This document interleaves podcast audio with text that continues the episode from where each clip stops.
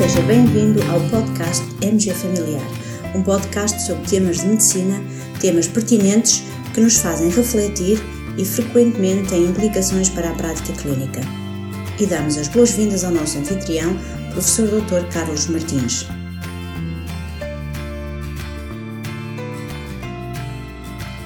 O American College of Cardiology e a American Heart Association acabam de publicar uma atualização das suas guidelines sobre a abordagem das dislipidemias.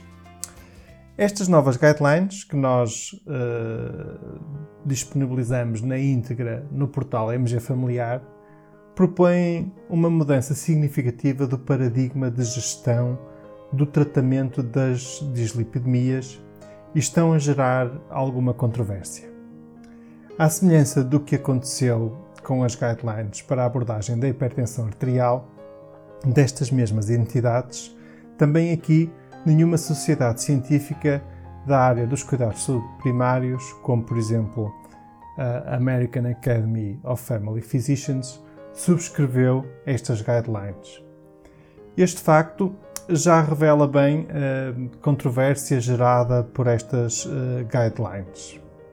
De forma muito resumida, podemos dizer que estas guidelines propõem uma abordagem bastante mais complexa para o tratamento das dislipidemias do que a edição anterior que datava de 2013 e vão muito provavelmente contribuir para um aumento da prescrição de estatinas, exitimib e inibidores PSK9.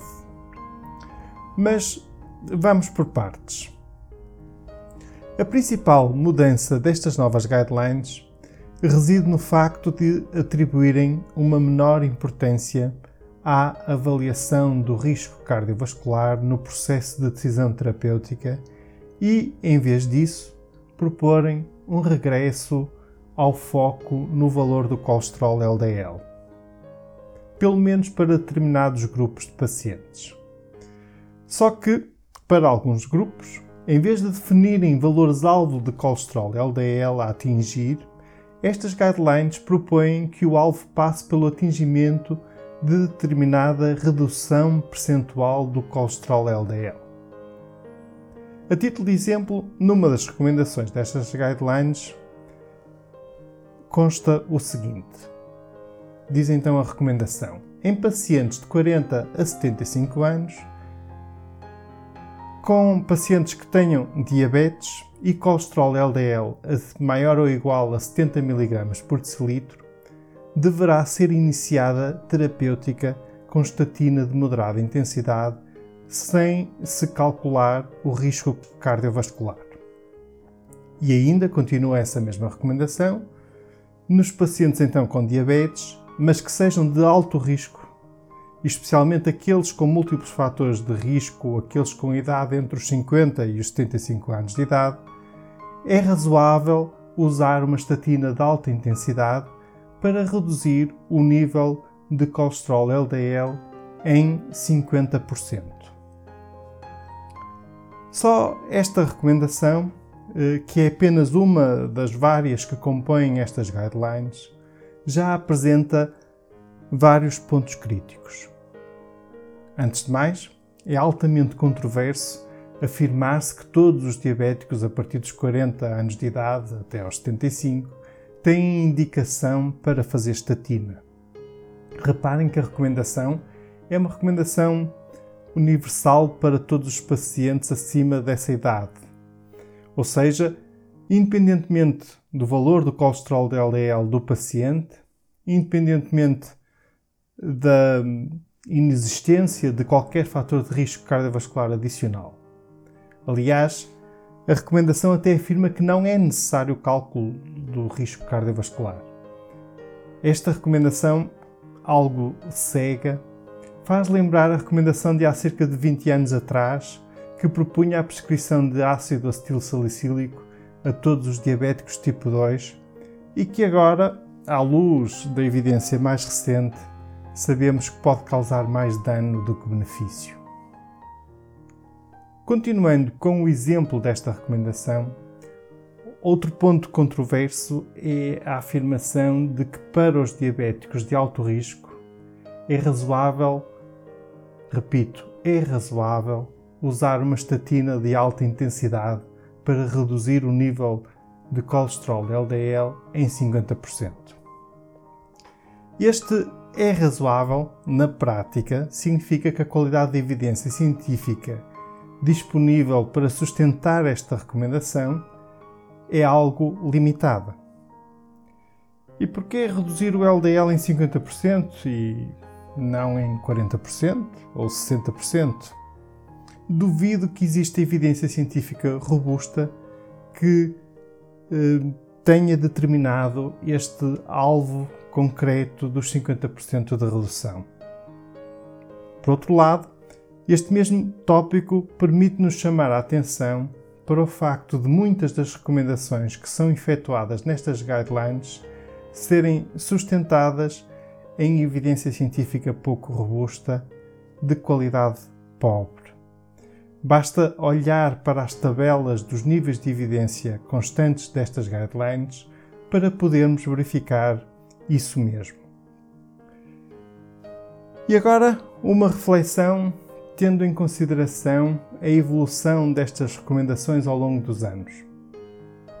No passado, as recomendações baseavam-se em valores-alvo do colesterol LDL. Depois, em 2013, estas mesmas entidades vieram dizer-nos: atenção, deixem de se orientar pelo valor-alvo do LDL e passem a orientar-se uh, pelo risco cardiovascular dos pacientes para decidir tratar ou aumentar a intensidade do tratamento. Agora, em finais de 2018 e início de 2019, as mesmas entidades dizem-nos voltem a orientar-se pelos valores do colesterol LDL, mas desta vez procurem atingir determinada percentagem de redução do LDL. Pergunto: isto é coerente? Esta alternância ou modificações do método de gestão da terapêutica de deslipidémias tem justificação? Verificou-se uma evolução assim tão rápida da evidência científica para justificar estas alterações profundas das recomendações? Em 2013, havia evidência que justificasse a mudança da estratégia para se passar a tratar com base no risco cardiovascular em vez de se tratar com base nos valores-alvo? Eu respondo: não havia. E atualmente, há evidência para retorno ao LDL e para esta recomendação baseada uh, na percentagem de redução do LDL? Eu também respondo: não há.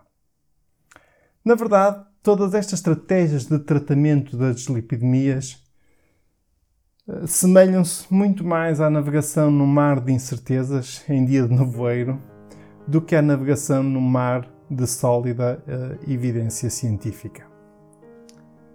Finalmente, uma nota para a forma como nós, clínicos, encaramos as recomendações, as guidelines emitidas por certas entidades ou sociedades científicas. Não devemos encarar quaisquer guidelines como sendo uma Bíblia. Não devemos encarar quaisquer guidelines de forma acrítica, independentemente eh, da entidade que produziu essas guidelines. Devemos ter sempre uma perspectiva crítica e confrontar as recomendações com a evidência científica da melhor qualidade. Não é pelo facto de determinadas recomendações serem uh, efetuadas por determinada entidade, seja essa entidade a American Heart Association ou a European Society of Cardiology, que devemos endossar acriticamente as suas guidelines. Aliás, por falar na Sociedade Europeia de Cardiologia, é de, de notar eh, que sairão ainda este ano também novas guidelines desta sociedade para tratamento das dislipidemias. Aguardemos para ver o que nos irão dizer essas novas guidelines.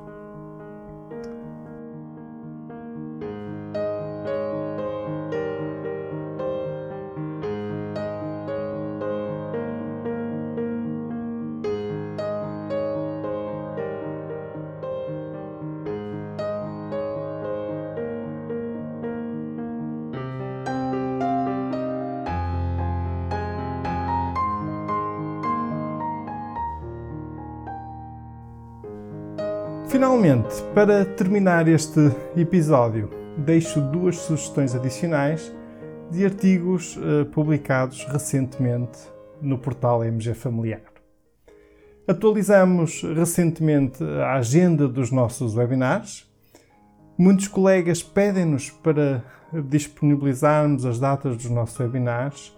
Recordo que para quem utilizar o Google Calendários podem adicionar a agenda dos nossos webinars ao vosso Google Calendário. Outra forma prática de saberem o calendário dos nossos eventos é através da secção de eventos da aplicação móvel MG Familiar. E a nossa última sugestão, partilhamos há dias dois algoritmos de apoio à decisão na gestão da patologia digestiva pré-cancerosa. Gastrite crónica com displasia. É necessário repetir? Uh, passado quanto tempo? Esófago de Barrett. Quando repetir a endoscopia? São dúvidas frequentes e estes dois algoritmos podem ser muito úteis como instrumentos de apoio à prática clínica. E por hoje é tudo. Fiquem bem, continuem bem. Um abraço.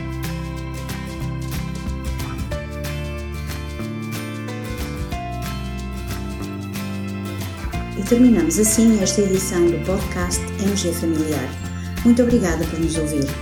Se desejar completar a sua leitura, muitos dos conteúdos abordados neste podcast estão disponíveis em www.mgfamiliar.net. Até à próxima!